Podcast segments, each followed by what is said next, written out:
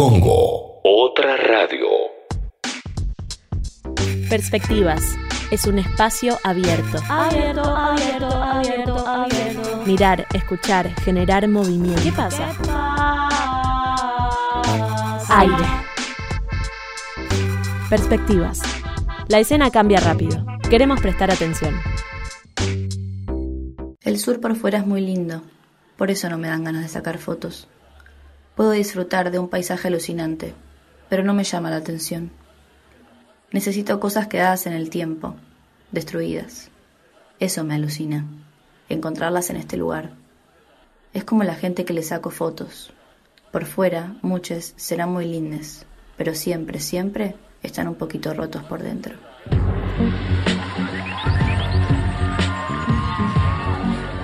Estamos escuchando eh, un relato de Muriel Bruschi, que es fotógrafa y pueden encontrarla en Instagram. Tiene un trabajo muy hermoso, como Mumi Bruce. Eh, hola Vicky, ¿cómo estás? Bien, qué se me muy tranquila. Se me cayó la tuerquita del aro, por eso me di vuelta, pero la Ah, busco. bueno, ahora la buscamos. A ver, entre medio Siempre de me las agarro mesas del bar. me pasa por eso. Bueno, estamos en un bar hoy. Estamos en un bar. Estamos en el barrio de Caballito, enfrente de Parque Rivadavia. Ese lugar donde, donde hay ferias, donde. Bueno, es un lugar como con, con mucho arraigo vecinal, ¿no? Totalmente. Estamos acá porque vamos a entrevistar a Lorena Vega, que es actriz, escritora, docente. Es una grosa, tiene muchas obras en cartel eh, y además es quien hace la parte, quien coachea en la parte de puesta en escena en el laboratorio performático que hace Revista Anfibia y Casa Sofía. Casa Sofía, Recordemos que nosotros les contamos sobre el laboratorio, que es que, digamos, se postulan proyectos que tienen que ver, que son proyectos periodísticos, digo, de, de información, distintas Data investigaciones. concreta, investigaciones Claro. concretas. Y hay un laboratorio donde terminan creando obras, digo, puestas en escena de esto. Nosotros vimos la de Big Data a principio de año. Y, ahora que- viene, hubo una convocatoria nueva. Claro, y ya fueron seleccionados los proyectos y ya están trabajando en eso. Hermoso. Eh, pero es interesante porque es como a partir del- de, la realidad, por ponerle un nombre, terminás eh, viendo Encarando en una escena, ficción. obras. Sí, me parece que está, está buenísimo. Así que seguí, eh, puedes seguir, seguir el proceso, pero vamos a hablar con Lore Vega, por eso hacemos el programa desde acá. Me bueno, y- encanta mudarnos de Sí. sede, porque pasan muchas cosas alrededor. También eso creo que nos enriquece un poco el, el imaginario y lo- no sé qué Ah, estarán hay- escuchando. puede haber intervenciones de los que están en las otras mesas. Esto es radio abierta, ¿no? Totalmente.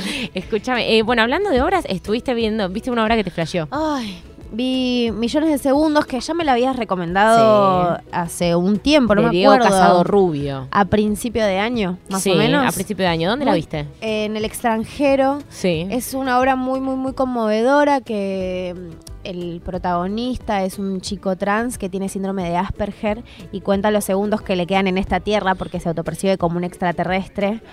Es muy, muy, muy, muy, muy hermosa y termina mañana. Mañana domingo es la última función. Entonces estaría bueno como quienes no la hayan visto y quienes quieran saber un poquito más sobre el trabajo de Raquel Ameri que es increíble es una experiencia lo que teatral muy escena. única. Está bueno Eh, para ver lo que puede hacer un actor, ¿no? Porque es una actriz de, no sé, digo, es una actriz adulta que interpreta un adolescente de que tiene 15 años más o menos. Sí, 16. 16 años. La obra está basada en una historia real también. Es, es muy impactante el trabajo de, de los actores también, como eh, es una, una interpretación muy hermosa y una obra muy impactante que te, te interpela bastante. Sí, bueno, eh, queremos recordarte que todas las canciones eh, las puedes del programa de Perspectivas las puedes escuchar en la lista de Spotify Perspectivas Aire.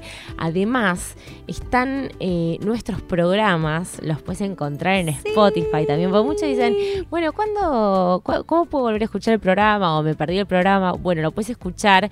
Congo ya subió todos los programas, va, va subiendo los programas, así que puedes ir escuchando algunos algunos. Estamos. Sí, estamos en Spotify. y eh, también te puedes suscribir al Club Sexy People, que es el club de oyentes que tiene Congo.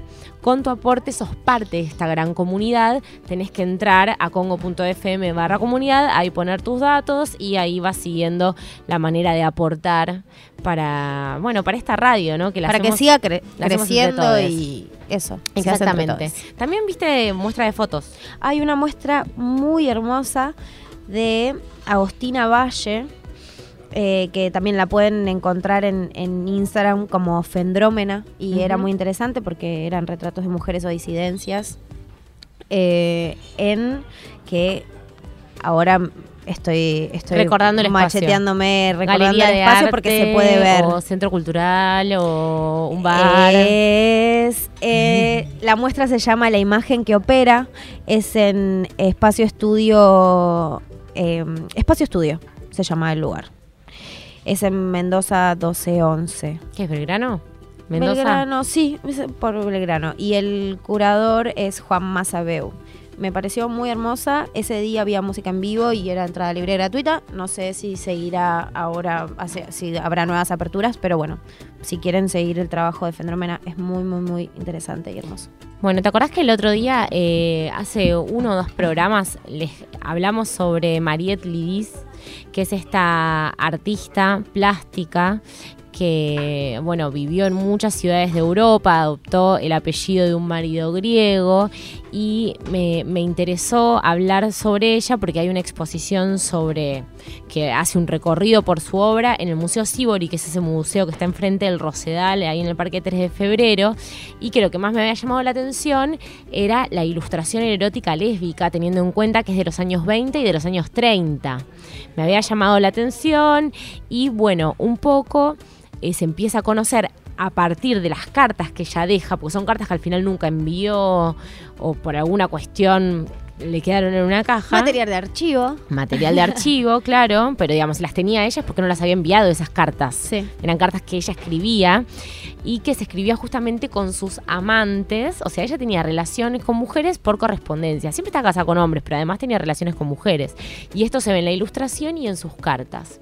Bueno, claramente una feminista eh, vanguardista para la época, absolutamente, que terminó, sus, digamos, vivió la última parte de su vida en Buenos Aires, por eso acá hay gran parte de su obra, y a partir de eso el Museo Sibori organizó un taller de cartas de amor con perspectiva de género, o sea, un feminista, y lo dieron Diana Mafia y Luciana Pecker. Y fue muy lindo, primero porque Diana Mafia y Luciana Pecker son de dos generaciones diferentes. Entonces como que tienen miradas y reflexiones diferentes. Y además estuvimos leyendo cartas y cómo se ve, se veía, o sea, o sea, cómo esas cartas, además de son cartas que se escriben de puño y letra, digo, teniendo en cuenta, era una manera de comunicarse muy diferente a la de hoy, digo, era la manera que tenías de comunicarte con otro, y por ejemplo, leían historias de Napoleón, eh, Bonaparte y su novia, que estaban meses eh, sin verse porque él se iba, eh, después eh, de Marx también, porque claro, Marx se ganó una beca en no sé dónde y entonces iba a estudiar y a hacer una investigación.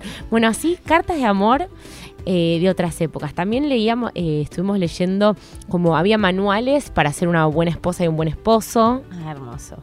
Eh, también de los años 50, creo. La verdad es que estuvo muy bueno porque fue como una charla y después te daban un papel de carta de esos hermosos, viste, que, que usaban, no sé, nuestras abuelas y tenías que escribir una carta de amor. Y me hizo pensar cómo eh, digamos, yo escribía mi carta de amor y es como que empezás a hacer el ejercicio de empezar a hablar de acuerdo a cómo querés que sea el mundo. Totalmente. ¿Entendés? Digo, desde, desde lo que pasa ahora que quizás eh, eh, intento usar bien el, el lenguaje inclusivo, cuando es algo que estoy incorporando a mi vida y es una decisión eh, Ideológica. claro, es una decisión ideológica. Y, y todo, y se veía mucho en esas cartas que, suponete, la en, en esas épocas que la mujer eh, se ocupaba de lo doméstico, digamos, el- la mujer de lo doméstico, el hombre la esfera pública, y la mujer se enteraba de todo lo que pasa en la esfera pública por ese hombre. ¿Vos escribiste cartas de amor en algún momento de tu Por vida? supuesto, sí.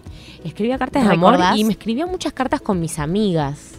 Yo también me escribía Yo muchas cartas con mis Tuve amigas. una época donde me escribía muchas cartas con mis amigas. Le escribía cartas a mis padres para los cumpleaños. Digo, mi papá siempre escribió. eh, mi papá me sigue, mi papá me escribió poemas para mi cumpleaños. o sea, para que te des una idea. Pero más allá de eso, con mis amigas nos escribíamos cartas. Y cuando las encuentro, eh, las lees y desde cómo es el trazo de tu letra, hasta el papel que elegiste, hasta el sticker que le pegaste. Me imagino que tus cartas tenían un montón de producción, ¿o no? Color, colores y stickers. Colores y stickers, ¿no? Las mías eran bien rústicas, Colores pero escribía tipo cartas de tres hojas. Sí. Intensa ponía- desde siempre. Sí, sí, mucho, muchos adjetivos siempre yo, demasiado, viste, como que no sabía cómo expresar todo lo que sentía. Te quiero porque sos cariñosa, linda, no sé qué, no sé qué, to- to- to- todos adjetivos calificativos positivos, todos los que se me ocurrían. Eh, pero bueno, me pareció lindo, me dieron ganas de volver a escribir cartas. Ay, podríamos hacer algo. Porque con eh, hablarse por WhatsApp no es igual. No, yo tengo como Para una ocasiones especiales, por lo mails menos. También, Bueno, de mandar cartas, cartas mails. El mail es parecido a la carta. He tenido como historias así, romances sostenidos por, por mails. Bueno, O romances a la distancia, digamos. Y en este programa vamos a hablar con Lorena Vega, que eh, hace todo tendría sentido si no existiera la muerte, una obra con, que la está rompiendo en el Metropolitan. Y después está haciendo una obra que se llama Imprenteros, que justamente ella hace un biodrama, es decir, ella habla de, es teatro documental, ella habla de su historia familiar. Su padre era imprentero, ellos se criaron alrededor de, esa imp- de esa imprenta, eh, su hermano es imprentero, digamos, eh, y en familia, con fotos, con cartas y hasta con mensajes de WhatsApp te van reconstruyendo la historia de esa familia, o por lo menos una parte. Así que si te parece empezamos el programa. Me encanta. Quiero escuchar todo. Catedral. Francisca Valenzuela.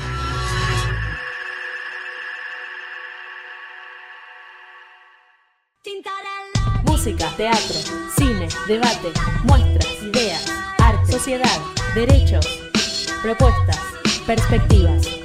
La escena está cambiando. Prestemos atención. Hoy conocemos el proyecto Tendi de Romina Gómez Cerveto. ¿Cómo y cuándo nació el proyecto? Eh, bueno, yo soy Romy, eh, emprendedora de Tendi.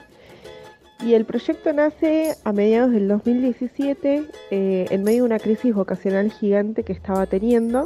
Yo soy economista y me daba cuenta que por ahí no venía la cosa. Paralelamente me mudé a una casa con jardín y me, me. El mundo de las plantas me, me volvió loca. Y dije, che, ¿y si esto además de mi hobby se transforma en mi laburo? Así que renuncié al trabajo, inmediatamente dije, bueno, ¿por dónde arranco? Y empecé a hacer terrarios para, eh, para empezar a, a sostenerme económicamente. Eh, y después tendí, además de los terrarios, eh, empezó a, a dar talleres de jardinería, que la verdad que es lo que más disfruto. Me gusta mucho, mucho, mucho. ¿Cómo lo describís? Yo creo que es eh, un proyecto lleno de vida en todo sentido posible, más allá de, de porque se elabora con plantas, en los talleres de jardinería hay un intercambio como muy, muy zarpado con gente que está en la misma que yo, amando a las plantas un montón.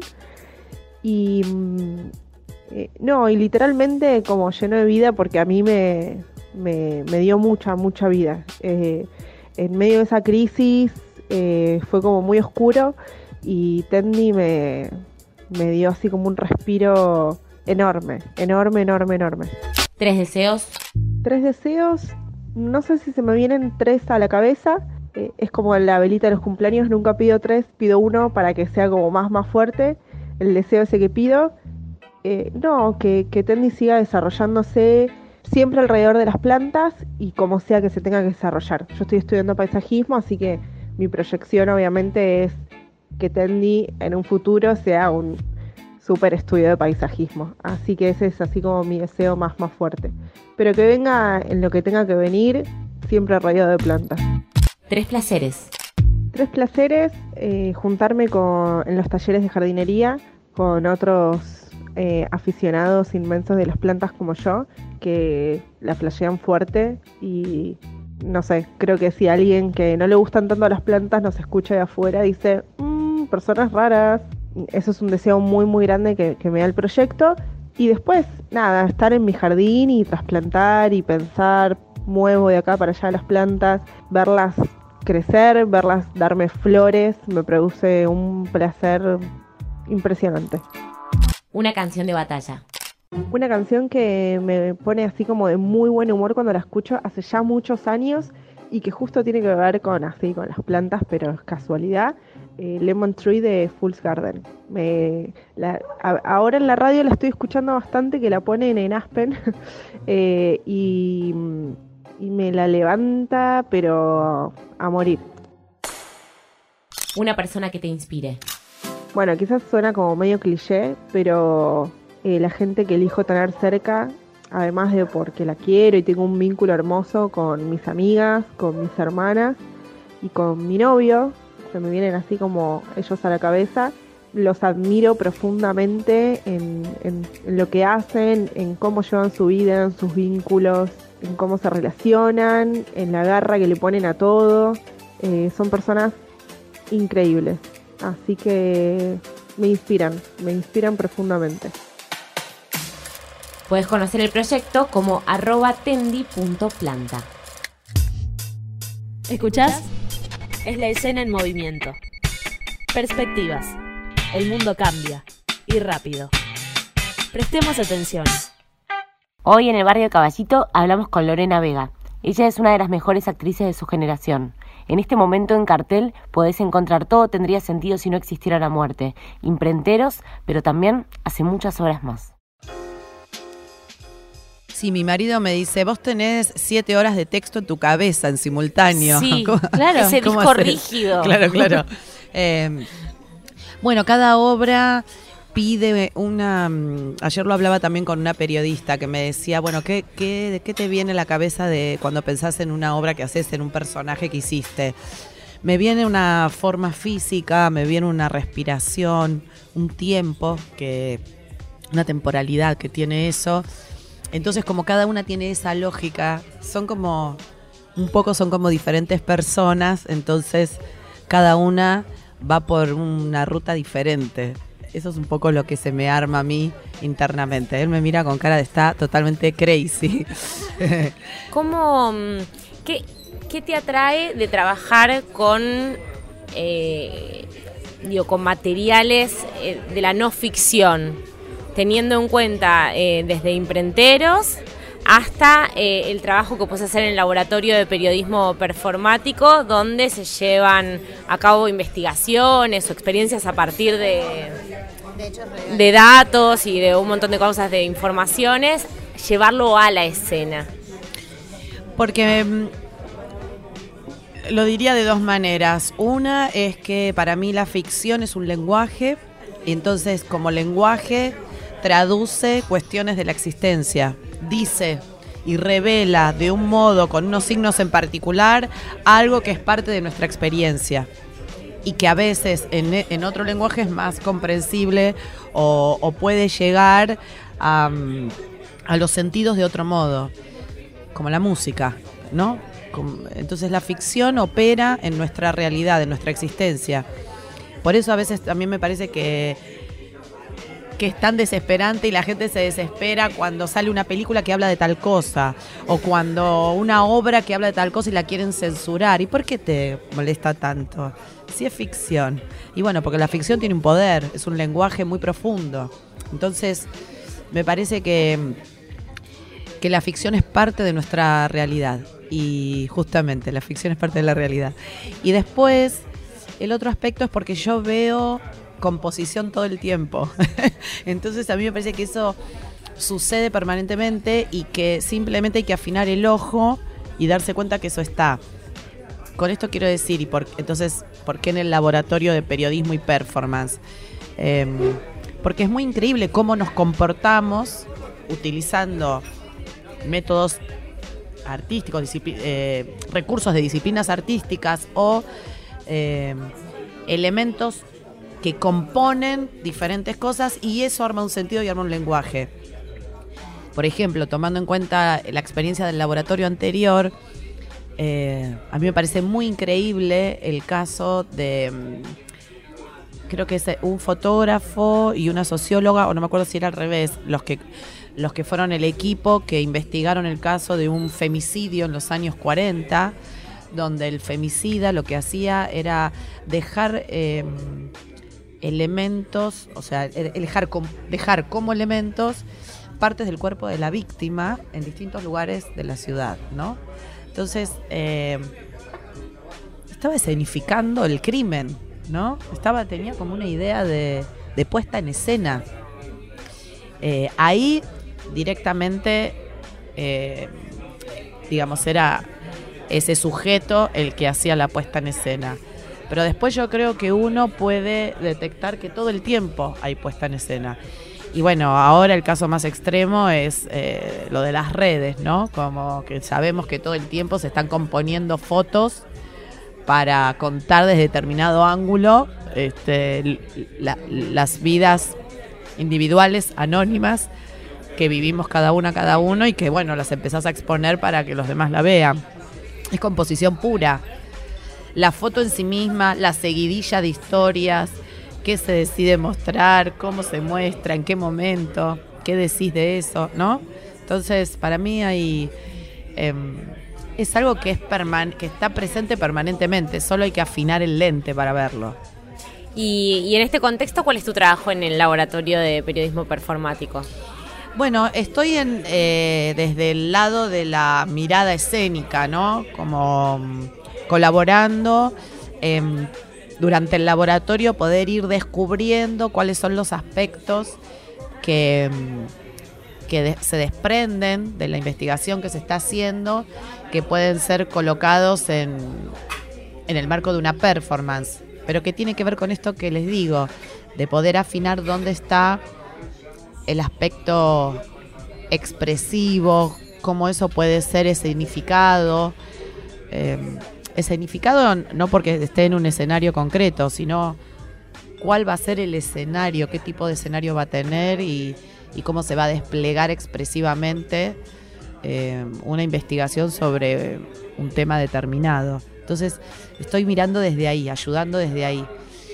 En la investigación teatral, podría decir yo, pero bueno, artística o escénica, eh, muchas veces cuando uno tiene el tema elegido, hay algo de eso que te da cierta seguridad porque sabes de qué vas a hablar, pero a veces te pueden corsetar a priori. Creer que ahí está. En eh, teniendo, pensando en el cómo, decís, en cómo contarlo. Pensando en que, en que tiene un límite. Que tiene un límite, que, es, que vas a hablar de eso de esa manera. Mm. En la investigación, eh, si profundizás y afinás un poco el oído y te, también te dejas llevar eh, por lugares que decís, no sé si esto conduce a algo, pero ese no sé si conduce a algo puede revelar algún aspecto que realmente es bastante del núcleo, del corazón de lo que estás investigando, pero que en principio no lo estabas viendo.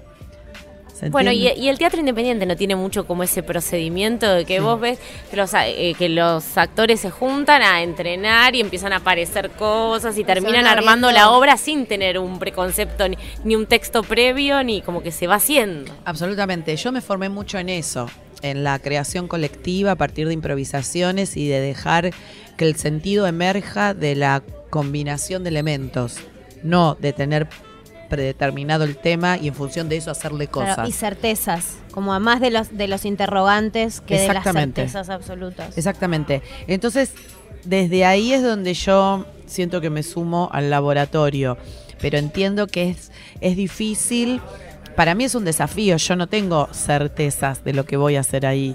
Voy con una impronta y, y estoy más dispuesta a, a, sumarme a la dinámica, a lo que vaya pasando y lo tomo como un aprendizaje y una investigación para mí, no tanto como algo que, bueno, yo voy a sumar esto. Sí, eh, entiendo que sumo un ojo escénico, digamos, que todo el tiempo veo escena, pero es más eh, eso, desde el interrogante, y, eso sí lo tengo ejercitado desde mi formación, porque además me formé más en, en espacios donde la improvisación era mm, el foco de investigación y de eso hicimos lenguaje. No tanto de teatro de texto, de abordar el texto. Eh, después sí hice obras de texto, pero no es ese mi recorrido. Entonces yo palpito mucho con, con el imprevisto. Claro, y con lo que va emergiendo en el momento. Y así se armó Imprenteros, porque fíjate que en un momento yo leo el WhatsApp que me intercambié con mi tío, porque como mi tío no está, bueno, lo que tengo es eso. Entonces, más que seguir en mi casa lamentándome de que mi tío no quiso estar en la obra, bueno, ¿qué tengo de mi tío? Y tengo el WhatsApp que me mandó. Entonces, Y si lo llevas a lo periodístico sería una fuente, sería como un, un documento. un Absolutamente. documento. Sí, sí. Justamente como es teatro documental, está sostenido por material de archivo. Sí. Y hoy día, bueno, el WhatsApp puede ser. Antes eran otras cosas. Y pueden ver la fiesta de 15, todo. Tiene, ver imprenteros es, es, es muy hermoso, porque hay muchos... ele- te, te sorprendes con un montón de disparadores, ¿no? Que te permiten conocer, o uno cree que conoces a familia, te están contando una historia, pero... Bueno, porque me parece que, mm, lo digo ahora con, con- con la respuesta y el rebote y los análisis que han hecho otras personas, pero que lo que hay es un retrato de época donde se ven el entrecruce generacional, las distintas generaciones y cómo y un poco la idiosincrasia de, esos cerebros, ¿no? Como esa generación, por lo menos de, mis viejos, este, que son los que eran militantes en los 70, algunos sí y otros no, quienes decidieron escuchar lo que pasaba y quienes no, eh, y cómo eso fue, determinando sus recorridos, las hijas y los hijos de eso, eh, nuestras hijas, nuestros hijos, nuestros hijes, en fin, como toda, y la relación entre los géneros y la relación del trabajo, ¿no? Y sobre todo, bueno, en el caso de la gente que se dedicaba a los oficios, todo eso está retratado eh, de modo que cualquiera puede sentirse identificada, identificado porque no, no se trata de un hecho extraordinario, se trata de una vida común, un derrotero, digamos, de, de nuestra, de esta época y, y- y y bueno, y los las polémicas que eso genera. Entonces ahí apare- eh, aparecemos todes y eso me parece que es lo que tiene como mm, fenómeno empático la obra. Eh, van cambiando de espacios, ¿no? Las van haciendo en diferentes espacios. Bueno. La- en alternativa los pueden buscar y, y Sí, ahí conseguir nosotros vamos entradas. a hacer eh, funciones fijas los jueves en Timbre 4.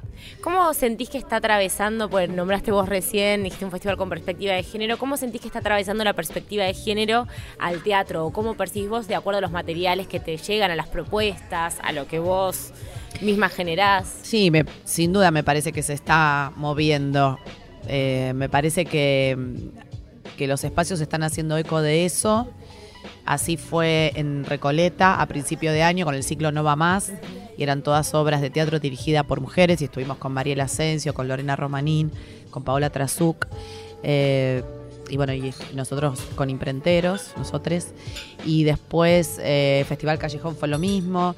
Yo fui jurado de Teatro por la Identidad del festival que se hizo en el Cervantes Sí. la primera semana de septiembre. Y también tuvimos en cuenta poder hacer este, equidad de género. Eh, después lo que sucede es que cuando armas un festival eh, está la disponibilidad de la gente, de los grupos, de la coordinación de un montón de variables para que tanta gente pueda coincidir y demás. Pero en, durante, en el jurado con Paula Marul y con Román Podolsky estuvimos todo el tiempo teniendo presente eh, que, que tenga, digamos, presencia femenina, que haya cupo femenino en la selección, porque si no, uno puede elegir obra, digamos, si no lo estás pensando, muy automáticamente, digamos, me da cuenta que nos pasaba a nosotras las mujeres también. Uno va, bueno, por las obras que, que le gustan y que les parece que son pertinentes a la temática que se tocan en determinado festival y quizás no lo tenés en cuenta. Y en un entonces se nos armaba una grilla netamente masculina. Porque bueno, son tantos años de producción donde tienen beneficios los varones que, y por supuesto que producen cosas hermosas, pero digamos, Sí, pero que es Te- lo que está visible. pero es lo que está visible, entonces es lo que te viene primero. Entonces dijimos, para, para, para, No, pero para. está bueno que ahora te parece eso, te viene esa idea de decir, bueno, para, para, para, vamos a ver si- qué Sí. está pasando. Sí. Y entonces tuvimos que hacer ese ejercicio permanentemente. Y, y bueno, y estoy contenta que lo logramos y que fue como, digamos, en partes iguales. ¿Cómo fue encontrarte con, con Yo Encarnación, un personaje histórico? ¿Cómo fue ese abordaje? Está bueno lo que decís. Porque per- personajes históricos que quizás no también como que eh, con, con una mirada de, desde una mirada actual, ¿no? Digo, es difícil de abordar. Mira, yo tuve eh, la suerte de que la autora de Joan Encarnación Escurra, que es Cristina Escoffet, es una mujer de las primeras militantes, una militante ferviente, como de los años 60. Entonces, es una persona eh, que en toda su obra, si se investiga, se puede ver que hay una que hay un discurso súper coherente en ese sentido. Es una feminista, esencialmente feminista. Entonces por eso ella también ha hecho un gran trabajo de rescate de las mujeres importantes de nuestra historia. Pero cuando digo importantes es porque realmente han hecho algo importante, no porque son las conocidas. O sea, tiene obras de teatro eh, cuyas protagonistas son mujeres de nuestra historia, algunas más conocidas y otras que no han tenido nunca eh, visibilidad. Ella eh, fue para mí un, gran norte para abordar el trabajo. Y cuando todavía no estaba tan en boga Rita Segato, ella me había dicho que la lea. Así que gracias a ella, en el 2014 creo que yo la empecé a leer. Seguramente hay gente que la conoce desde antes, pero digo, 2018 fue como el momento popularizó, se popularizó. Su nombre y su este, obra. claro, entonces, bueno, hace unos años que la venía leyendo gracias a Cristina Escofet. Em, me interpeló inmediatamente, sentí que, que me representaba, que la entendía, que había, me, me impresionaba el poder que ella tuvo y cómo no fue reconocida en ese sentido me imaginaba lo difícil si ahora nosotros estamos hablando los términos que estamos hablando, si tuvimos una presidenta mujer y fue tan pero tan criticada de las, de las peores formas, más allá de si, si te gusta o no ella, comulgues o no con ella, el, digamos, el abuso sobre, su sobre la condición de género fue tremenda con Cristina Fernández. Entonces, eh, o sea, fue, fue una cosa espantosa. Entonces, Imagínate esta mujer en 1830, teniendo reuniones con los jefes de los ejércitos, con los políticos, con, con los este, ganaderos, con los... Eh, en fin, digo, me imagino el nivel de crítica que se sabe que tuvo y lo que habrá sido sostener eso en ese momento, sentirse, seguir fortalecida e ir para adelante con lo que ella creía que tenía que hacer. En una época con otras leyes, con otras condiciones, ¿no? Eh, bueno, para mí fue emocionante, yo me siento como privilegiada en haber podido conocer ese material y poder llevarlo a cabo y haberle encontrado la voz a Encarnación. Pero bueno, ahí yo siento que se unen un montón de cosas, eh, no solo por la condición femenina, que nosotras sabemos que hay un sentido de lucha que nos tiene que... Eh, que nos acompaña siempre para poder ocupar un lugar. Bueno, en mi caso también, qué sé yo, por venir de una familia humilde, por ser morocha, por ser hija de una formoseña, porque mis viejos no tenían guita, digamos, un montón de cosas. Yo recuerdo, en Imprentero yo muestro mi video de los 15 y tengo, está ahí mi novio de los 15, que era de origen alemán, digo yo, que es cierto. Bueno, su madre estaba en contra de que él esté de novio conmigo porque le parecía que literalmente lo dijo y me lo dijo a mí. Yo era demasiado negra para estar con él. Entonces esas cosas pasaban y siguen pasando. Entonces, bueno, ahí había un montón de cuestiones este, de lecturas que yo tengo hechas respecto de la situación de la discriminación, eh, que para mí este, eran material, y volvemos a aquel punto de las cosas que uno eh, convoca cuando está abordando un personaje, ¿no? Que pueden estar ahí en el, en el backup personal. Entonces ahí, bueno, yo tenía como mucha mm, inspiración en relación a alguien que se ha sentido discriminada. Entonces, bueno, pero yo no me victimizo con eso. Yo siempre, digamos, me defendí muy bien, pero quiero decir, esas cosas, digamos, igual no hay por qué pasar por eso. No. Este, entonces, digo, por dar un ejemplo de cosas. Así que, bueno, yo ahí la entendía mucho el sentido de lucha, de conciencia social. Eh, Encarnación y Rosas estaban muy vinculados con la comunidad eh, afro, con, con todos los mulatos. Ellos hacían fiestas, armaban fiestas para donde se bailaba el candombe.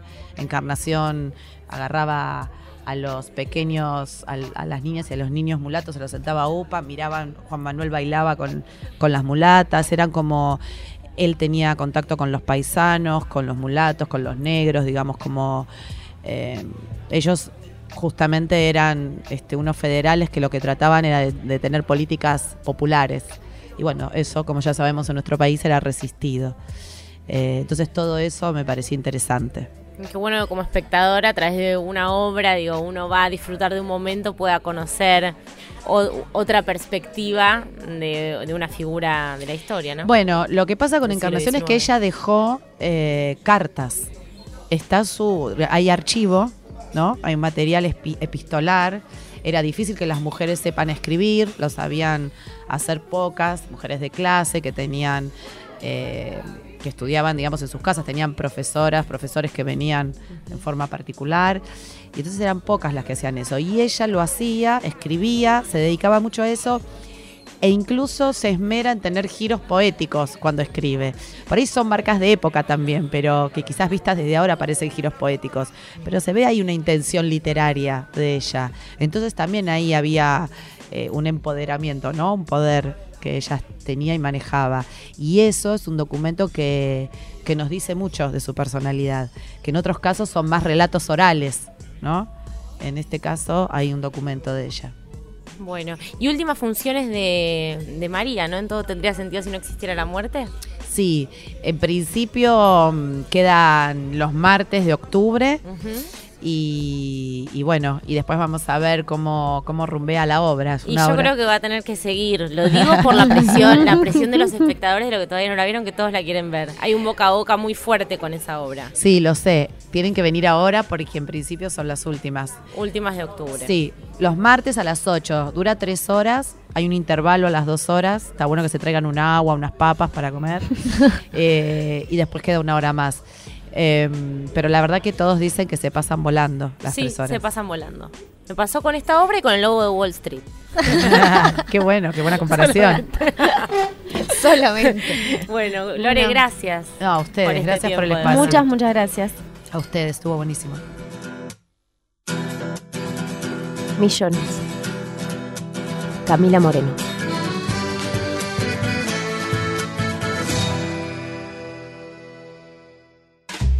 La recomendada de hoy tiene que ver con teatro y también con fútbol. ¿Estás para un fulbito el domingo al mediodía? Nos trasladamos al invierno de Miramar. Ahí, en un club, vamos a presenciar un romance. Pero en esta ocasión, a diferencia de lo que solemos ver en las historias tradicionales, es a la inversa. ¿Por qué?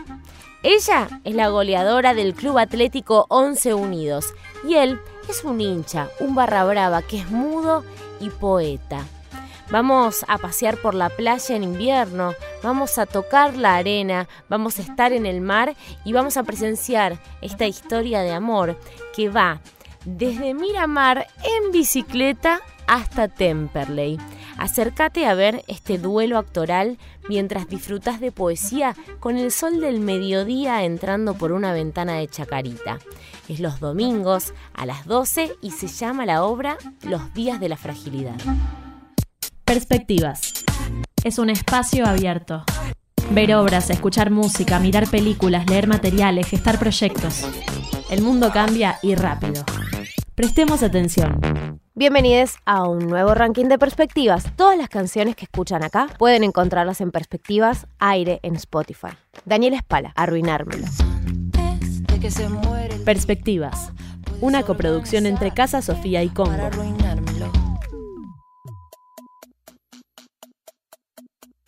Seguimos con Marilina Bertoldi.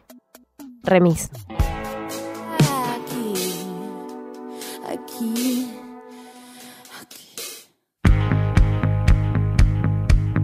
Y nos despedimos con Barbie Recanati.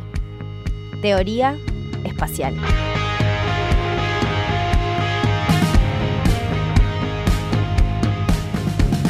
Chao. Llegamos al final del programa. Qué programa hermoso. Estoy muy feliz. Sí, bueno, eh, recordemos eh, la función de Millones de Segundos que termina mañana. es un obrón, función. la tenés que ver sí o sí. Posta, no hay algo así parecido, no existe en el mundo. A las 8 de la noche en el extranjero, la última función de Millones de Segundos. Sí, yo les quiero contar que, bueno, está la Bienal eh, de Arte Joven de Buenos Aires en este momento y se presentan cinco proyectos de escénicas. Yo les quiero contar algunos que me parece que tienen que ver con el programa. Uno se llama Adiós. Es una obra de Tiziano Cruz. Tiziano Cruz es de Jujuy. La hermana eh, murió eh, por negligencia médica después de parir. Ellos durante mucho tiempo buscaron justicia y él, junto a su padre, eh, crea esta obra. bueno, y a partir de la tristeza de su padre. La verdad que me parece que tiene que ver porque sobre todo esta mujer vulnerada. Sí, vulnerada en un momento muy especial, digamos, una historia tremenda, una chica adolescente, ¿no? Eh, me parece que vale la pena seguir la carrera que está haciendo Tiziano y esta investigación que lleva desde que se murió la hermana de alguna manera hasta ahora que la pone en escena en el contexto de la Bienal. Después eh, está eh, Las, Las Leguizamo, también Querosén, una obra que tiene de tutores a Gonzalo de María y Ciro Sorsoli, que pinta muy bien. Y después me gustó un proyecto que se llama Corina Wilson. Corina Wilson es un colectivo de bailarinas, actrices, ellas se conocieron en la una, pero tiene un colectivo que se llama Corina Wilson y hablan en primera persona singular. O sea, yo soy Corina y todas dicen, bueno, Corina, porque claro, sí. me pareció muy interesante. Eh, es una mujer que es la tía de una de las chicas, de Milva Leonardi, que no está recordada en ningún libro, pero que fue una mujer que era artista e hizo cosas interesantes. La podés ver en Espacio Callejón, podés ver Éxtasis y Demonios, que es la primera de las obras de esta compañía. Eh, me, pareció, me pareció copado, así que les recomendamos eso de la Bienal y bueno, siempre nos pueden escribir arroba Vicky Casaurán, arroba vero.jerex. Le agradecemos a Tute, eh, a Matías Servidio en la operación técnica, a Lucas también que está en la producción general de este programa. Y bueno, Vero, nos encontramos la semana que viene.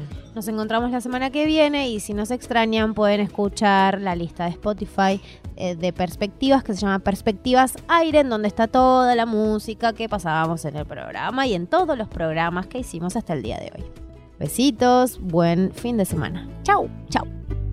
Este proyecto ha sido ganador del Fondo de Fomento Concursable para Medios de Comunicación Audiovisual, un mecanismo de fortalecimiento de la pluralidad de voces y subsidiado por el Ente Nacional de Comunicaciones, bajo la licencia del Creative Commons Atribución Compartir Igualdad 2.5 Argentina.